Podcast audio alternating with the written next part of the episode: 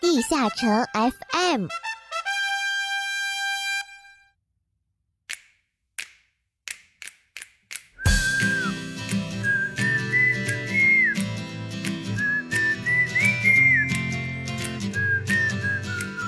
地下城 FM 第八十四期，逆转的次元以及金身宗师的故事。各位冒险家们，你们好，欢迎来到地下城 FM 第八十四期，我是主播梦梦梦慈溪。逆转的次元活动，帮助再次穿越的天才一行人追踪穆尼斯博士。天才为了寻找鬼手的根源并治疗鬼手，去找索德罗斯。他们虽然找到了索德罗斯居住的小木屋，但小木屋已经消失得无影无踪。而后跟着剑魔的指引，发现了数年前消失的绝望之塔。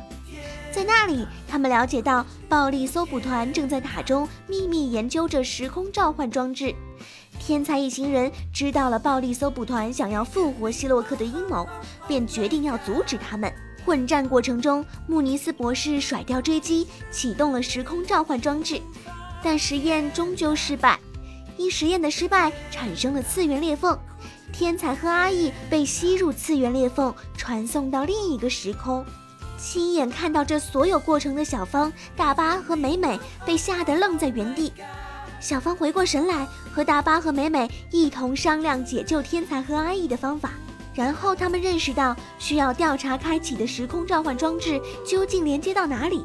小芳开始寻找可以前往时空进行调查的冒险家。需要七十级级以上的角色才可以完成任务。逆转的时空，来自异时空的求助后进入新区域。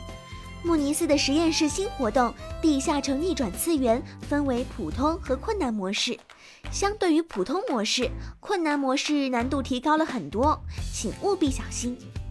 进入地下城后，会随机从巴卡尔之城、蠕动之城、黑色大地、悲鸣洞穴随机出现一个。困难模式会追加哥布林王国，普通和困难模式都有一定几率进入特别的隐藏地下城。所有地下城的怪物都按照原本的行动逻辑进行攻击，请不要小看地下城的怪物哦。击杀普通地下城领主后，会得到破碎的记忆碎片，可以在 NPC 小方处兑换奖励。困难地下城除了会掉落更多的破碎的记忆碎片，还会掉落恍惚的记忆碎片。隐藏地下城 BOSS 会掉落十个时间的引导石，三个礼盒。各位好心的勇士们，快去帮助天才一行人吧！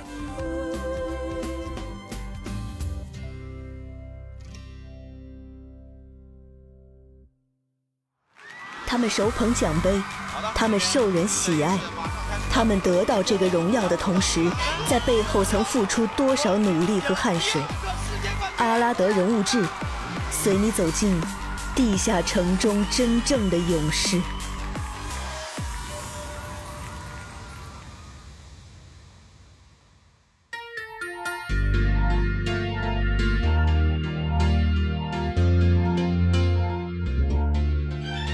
第三届 DNF 全国格斗大赛个人全国亚军，第七届 DNF 全国格斗大赛个人季军。二零一一年唯一两届 TGA 全能赛全国冠军，二零一五年参加了职业联赛，这样的人物，大家应该想知道他是如何成长起来的吧？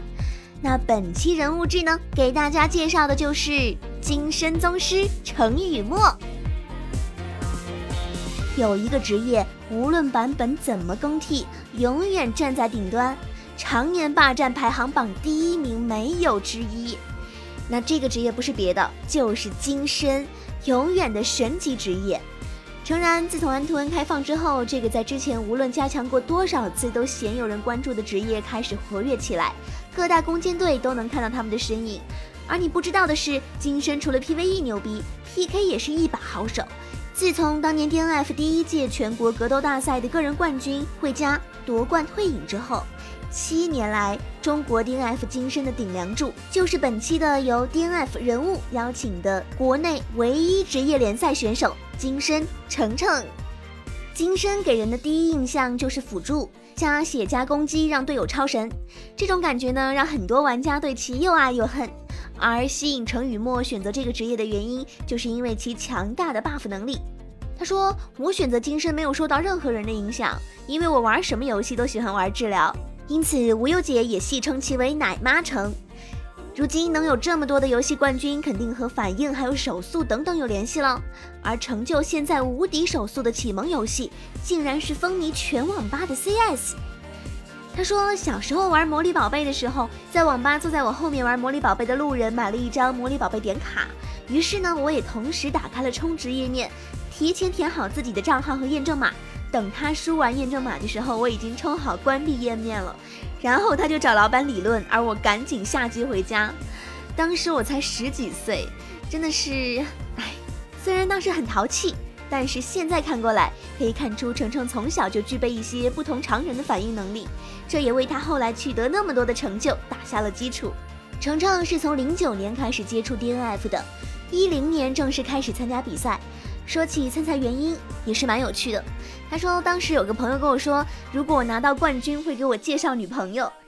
那这个看似荒诞的开始，却让程程从此走上了一条不一样的人生道路。虽然当年的比赛程程没有能够拿到冠军，并且那个朋友只是开玩笑，但是比赛让他在学校出了名。后来回学校还是如愿找到了女朋友。有了第一次，就有第二次。在参加某次周赛的时候，因为装备不行而被虐哭。后来程程就搭上自己的伙食费，买了一套当时价格不菲的一套传承装备。他说，在这之后去参加比赛，获得了周赛冠军，打败了几十个人，但也因此一个星期没吃饭。当时天天找同学蹭饭吃。二零一一年，程程拿到了腾讯全能赛冠军。因为 DNF 的比赛是放在最后的，等到大家都出去嗨了的时候，他还没有吃饭，拖着疲惫的身躯，一行人回到了酒店。他说，我们当时的比赛餐是肯德基，几百名选手的肯德基都没有人吃，于是接待就说：“那你随便拿。”我们拿了大概有一千多块的肯德基，埋头苦吃，吃到一半，我发现大家都不见了，而他们这个时候给了我一个抓拍，于是就有了我单挑一千块钱肯德基的传说。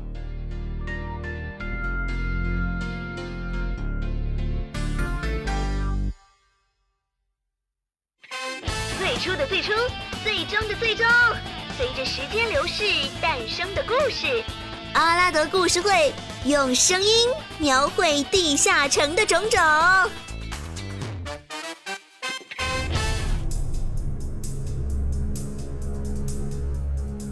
暴君奥古斯都，黄金王维迪尔，这两位就是矮人王国的重要人物，与精灵族处于对立关系的矮人族所建立的王国。其中，矮人族与暗精灵是死对头，双方至今仍然纷争不断。这原因要追溯到多年前，那时候的矮人国国王奥古斯都痴迷黄金，他发现美神维纳斯喜欢的人类少年纳克索斯和精灵少女雷蒂亚相恋，别有用心的他将这一消息告诉了嫉妒心极重的维纳斯，而作为报酬，他从维纳斯处获得了传说中黄金脉矿的线索。奥古斯都利用这些财富创建了地下城市诺伊佩拉，自此。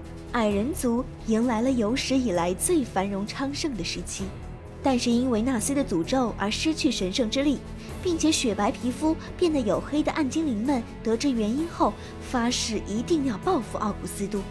最终，凡内斯国王阿拉贡率领大军袭击诺伊佩拉，斩下奥古斯都的头颅，并将失去国王的矮人族全部驱逐到地下更深处。自此，诺伊佩拉并入到凡内斯王国，也就是暗精灵王国的领土内。目前，矮人王国由黄金王维迪尔当政，他率领着矮人族们躲在黄金矿洞中，正等待着暗精灵复仇以及夺回诺伊佩拉的机会。本期节目的全部内容就到这里结束啦，感谢各位冒险家们的收听，我们下期不见不散，拜拜。